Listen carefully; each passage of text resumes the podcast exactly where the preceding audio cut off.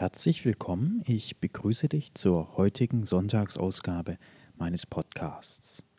Heute, am zweiten Sonntag nach Trinitatis, geht es in der evangelischen Leseordnung um das Lukasevangelium im 14. Kapitel, die Verse 15 bis 24, und in der katholischen Leseordnung ebenfalls um das Lukasevangelium, diesmal im ersten Kapitel, die Verse 57 bis 66. Ich beginne mit dem Evangelium aus der evangelischen Leseordnung. Als aber einer von denen, die mit zu Tische lagen, dies hörte, sprach er zu ihm, Glückselig, wer Brot essen wird vom Reiche Gottes. Er aber sprach zu ihm, Ein gewisser Mensch machte ein großes Abendmahl und lud viele. Er sandte seinen Knecht zur Stunde des Abendmahls, um den Geladenen zu sagen, Kommet, denn schon ist alles bereit. Und sie fingen alle ohne Ausnahme an, sich zu entschuldigen. Der erste sprach zu ihm, Ich habe einen Acker gekauft und muss notwendig ausgehen, um ihn zu besehen. Ich bitte dich, halte mich für entschuldigt. Und ein anderer sprach, Ich habe fünf Jochs, Joch Ochsen gekauft, und ich gehe hin, sie zu versuchen. Ich bitte dich, halte mich für entschuldigt. Und ein anderer sprach, ich habe ein Weib geheiratet, und darum kann ich nicht kommen. Und der Knecht kam herbei und berichtete dies seinem Herrn. Da wurde der Hausherr zornig und sprach zu dem Knechte, Geh eilends hinaus auf die Straßen und Gassen der Stadt und bringe hier herein die Armen und Krüppel und Lahmen und Blinden.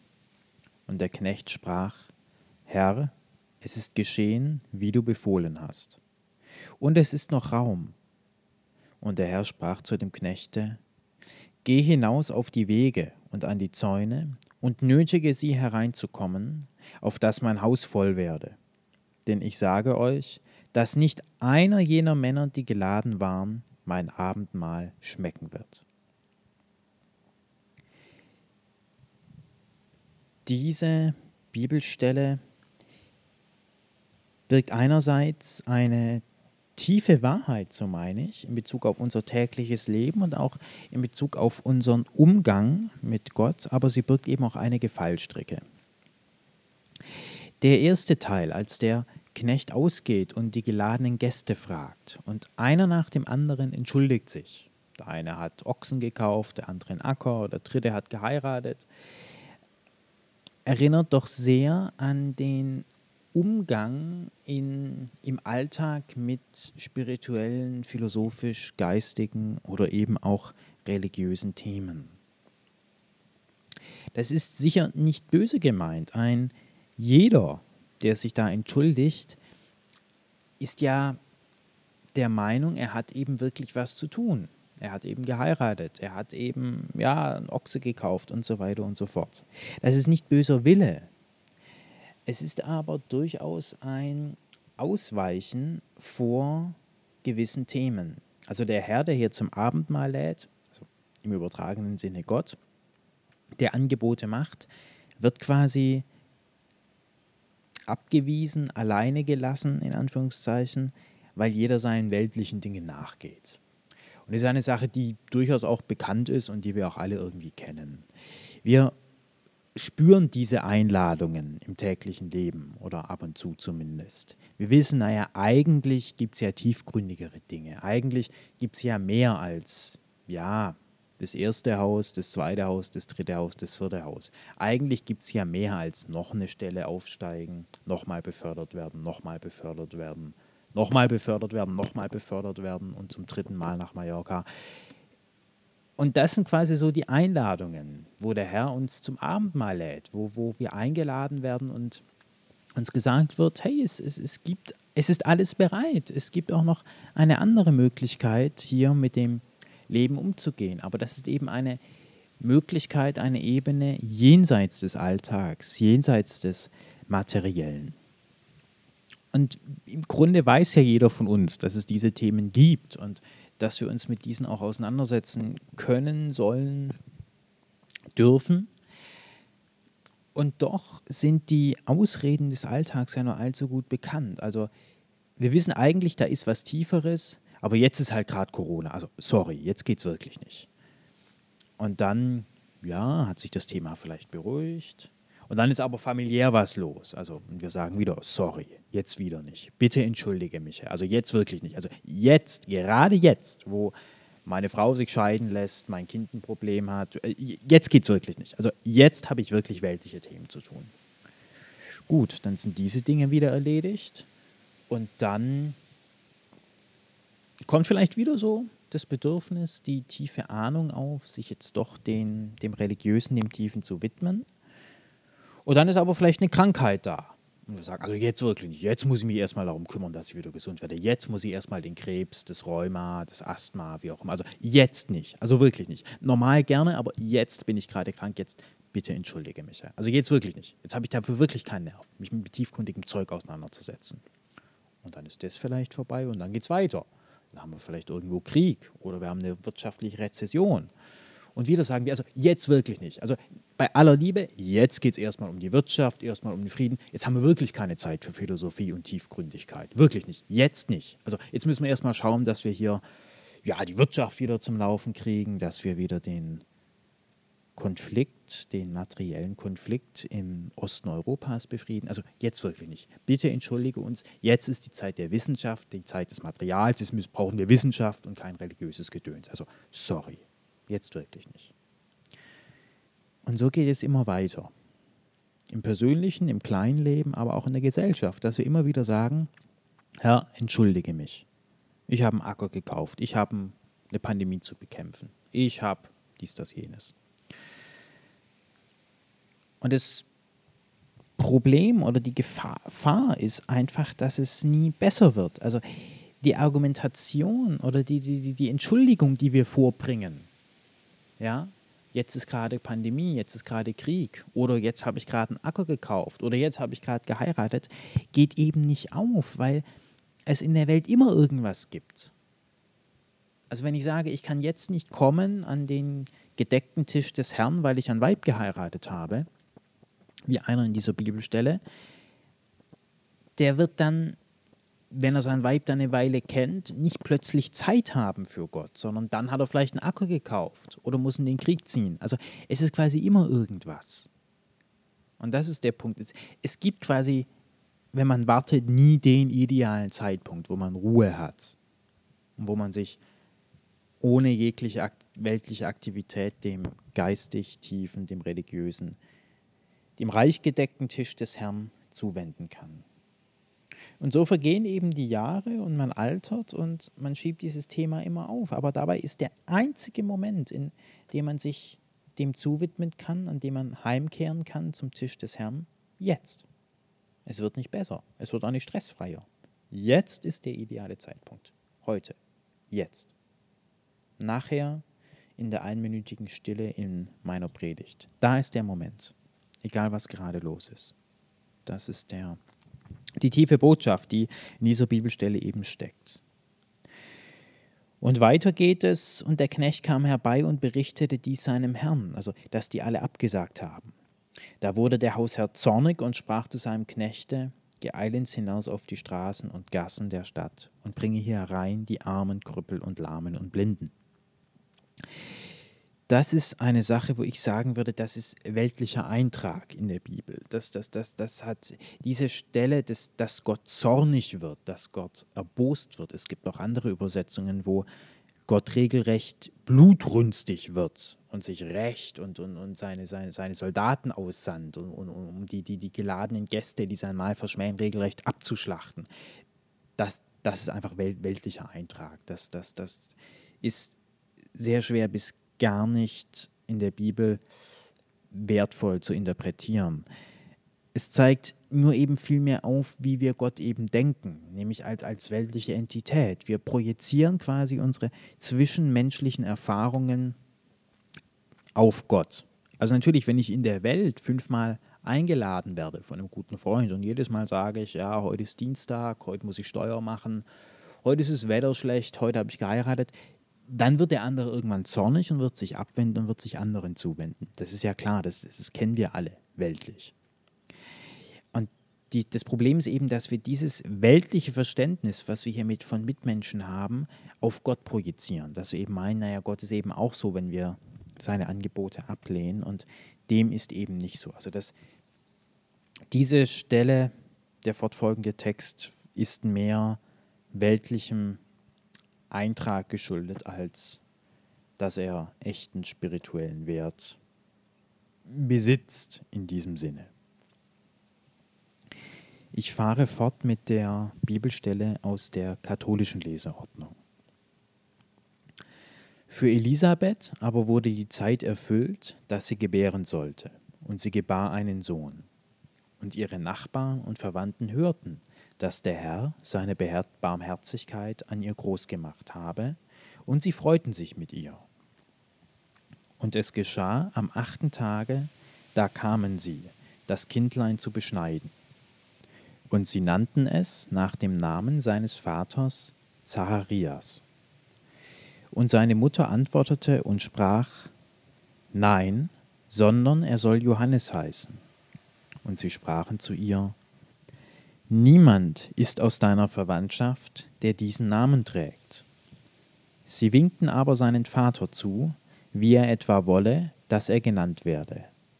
Und er forderte ein Täfelchen und schrieb also, Johannes ist sein Name. Und sie verwunderten sich alle. Alsbald aber wurde sein Mund aufgetan und seine Zunge gelöst, und er redete, indem er Gott lobte. Und Furcht kam über alle, die um sie her wohnten, und auf dem ganzen Gebirge von Judäa wurden alle diese Dinge besprochen. Und alle, die es hörten, nahmen es zu Herzen und sprachen, was wird doch aus diesem Kindlein werden? Denn auch des Herrn Hand war mit ihm. Nein, sondern er soll Johannes heißen. Das verweist auf eine geistige Ebene, auf, auf den Geist von Johannes. Die Namensbedeutung von Johannes ist, Gott ist gnädig. Und die Mutter besteht darauf, dass das eben auch sich in seinem weltlichen Namen widerspiegelt. Und sofort sagen die anderen zu ihr, niemand ist aus deiner Verwandtschaft, der diesen Namen trägt. Und das ist eben ein Verweis darauf, dass sie Johannes als, als körperliches Wesen denken, als Körper. Und ein Körper wird eben der Tradition gemäß nach seinen Vätern und Verwandten benannt. Und das ist der, der Unterschied und auch die zwei Ebenen, die zwei Betrachtungsweisen, wie ich einen Menschen eben sehen kann. Die eine eben, wir sehen ihn als Körper, wir benennen, wir behandeln ihn als Körper, wir benennen ihn als Körper nach körperlich-weltlichen Traditionen. Und die andere Sicht ist eben, wir, wir betrachten den Menschen als geistige Entität, als etwas, was eben von und aus Gott kommt. Und das ist eben auch der Punkt, wo wir auch heute in der heutigen Gesellschaft wieder dieses, genau dieses Thema haben. Wir sehen den Menschen vom Körper her. Und das wäre eben hier im Äquivalent dazu, dass der Mensch eben benannt wird nach seinen Verwandten, nach seinen materiellen physischen Abstammungen und eben nicht nach seinem geistigen Hintergrund. Und wir leben auch heute wieder in einer Zeit, wo das Materielle meines Erachtens zu überwiegen scheint. Der Mensch wird vom Körper her gedacht. Wir sehen das, wenn der Mensch quasi als Körper und als erster Linie die körperliche Gesundheit für wichtig erachtet wird. Es geht eben weniger um das geistliche Befinden. Wie fühlt sich denn ein Mensch unter einer bestimmten gesellschaftlichen Situation, Maßnahme, sondern es geht in erster Linie darum, dass der Körper als Mensch nicht von physischen Viren befallen, bedroht, sonst wie wird. Und das ist eben so diese menschliche, typische Denkweise, den Menschen zu betrachten. Wir denken ihn erstmal als Körper. Und erstmal sehen wir, dass, es, dass der Körper halt funktioniert, dass der Körper sein Wasser, seine Nahrung hat, frei von Viren ist, der Körper gesund ist, das sichern wir ab, dass der Körper geimpft, geschützt, gesonst was ist. Und das ist eben eine sehr körperliche Zentrierung, die wir haben. Und das ist natürlich gut gemeint und daran ist auch nichts falsch und ich möchte das auch nicht kritisieren. Ich möchte aber aufzeigen und betonen, dass es eben auch eine andere Ebene gibt und diese Ebene mindestens die gleiche Beachtung erhalten sollte wie eben das rein körperliche. Hierin besteht meines Erachtens die große Aufgabe unserer Zeit, dass wir den Menschen als Geist begreifen und eben weniger als Körper. Und das ist eben diese Bibelstelle, wo die Mutter eben darauf besteht, denkt den Menschen vom Geist, denkt vor allem Johannes vom Geiste her und nicht von seiner materiellen Abstammung. Und Furcht kam über alle, die um sie her wohnten, und auf dem ganzen Gebirge von Judäa wurden alle diese Dinge besprochen. Das ist der vorletzte Vers dieser Bibelstelle. Und ich möchte nochmal auf das Thema der Furcht zu sprechen kommen. Ich erwähnte vorhin bereits, dass wir uns vor Gott fürchten, weil wir wieder diese weltlichen Auffassungen auf ihn projizieren. Wir denken Gott in weltlichen Kategorien. Und deswegen haben wir auch irgendwo so ein bisschen Angst vor ihm. Wir haben ständig Angst, ihm nicht gerecht werden zu können, ihm nicht gerecht zu sein und daher diese Furcht. Ich halte diese Furcht für vollkommen unbegründet, weil sie auf dem Denkfehler beruht, Gott mit weltlichen Kategorien zu denken. Aber natürlich schwingt ja auch die Dimension mit, dass die geistig-religiösen Themen bei vielen Menschen ein Gefühl der Unsicherheit hervorrufen. Und deswegen ja der Flucht ins Körperliche, ins Materielle, weil im Körper scheinen wir uns sicher zu sein. Wir, wir scheinen uns hier sicher zu fühlen. Wir scheinen körperliche Bedrohungen, körperliche Zustände handeln zu können. Wir scheinen Medizin zu haben. Wir, wir können da was tun. Wir fühlen uns sicher. Und hier ist eben der Aspekt des Vertrauens ungeheuer wichtig, der die Furcht nicht bekämpft, aggressiv gegen sie vorgebt, sondern sie als unnötig aufzeigt. Das Vertrauen in Gott, dass wir eben nicht alles wissen müssen, nicht alles durchschauen müssen, auch nicht alles verstehen müssen. Wir müssen nicht verstehen, warum die Mutter hier darauf besteht, dass ihr Kind Johannes heißen soll und nicht Zacharias. Und deswegen müssen wir uns auch nicht davor fürchten. Und das ist die große, die große Botschaft aus dieser Bibelstelle auch, dass wir uns eben nicht zu fürchten brauchen, weil es ja eben genau darum geht, dass wir mit unserem weltlichen Verstand, mit unseren weltlichen Kategorien das Göttliche, das Nicht-Weltliche eben nicht verstehen und auch nicht verstehen müssen. Hierin liegt ja gerade die Annäherung an Gott eben nicht selbst alles zu wissen, zu verstehen und vorgeben zu wollen. Ich lade dich auch heute, wie in jeder Folge, dazu ein, eine Minute lang in die Stille zu gehen und die heutige Bibelstelle auf dich wirken zu lassen.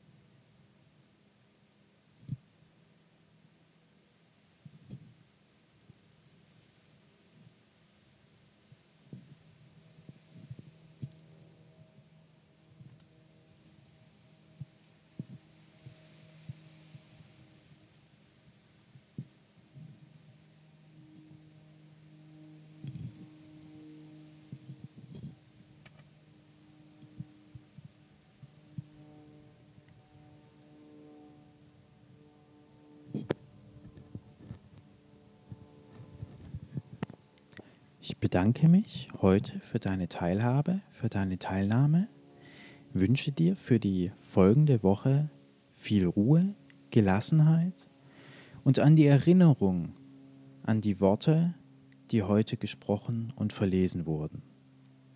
Ich bedanke mich und würde mich sehr freuen, wenn du nächste Woche wieder dabei bist.